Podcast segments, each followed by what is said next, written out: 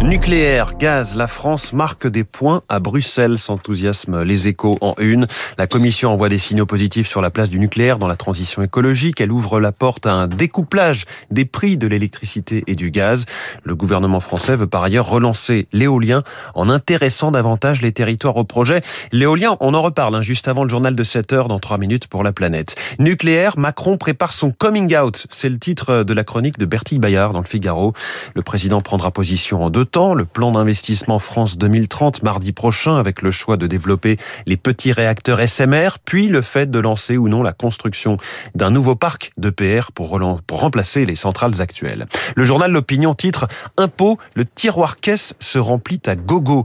Le dynamisme de la reprise dope les recettes de l'État, TVA, impôt sur les sociétés, impôt sur le revenu, succession. Au total, les recettes devraient dépasser les 300 milliards d'euros, 20 milliards de plus que prévu une bouffée d'air financière. Bienvenue pour Emmanuel Macron qui, au-delà de la campagne, explique aussi son humeur dépensière, selon Raphaël Legendre. À lire dans le Figaro, Zemmour investit le champ économique. Au gré de ses interviews et conférences, l'essayiste dévoile des prises de position traditionnelles à droite, suppression des impôts de production, baisse des impôts sur les sociétés pour les petites et moyennes entreprises, réduction des charges sociales, mais des propositions financées par la lutte contre l'immigration, fin de l'aide médicale d'État par exemple et lutte contre la fraude Dans le journal La Croix, la lente ascension des téléphériques urbains. Toulouse espère que le sien sera opérationnel au premier trimestre 2022.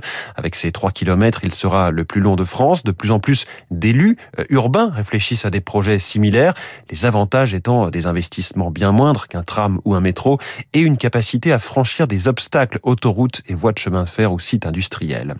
Un chat et un chien, le museau dans leur gamelle, photo illustrant un article des échos et ce titre Royal Canin, le surprenant bénéficiaire de la crise sanitaire.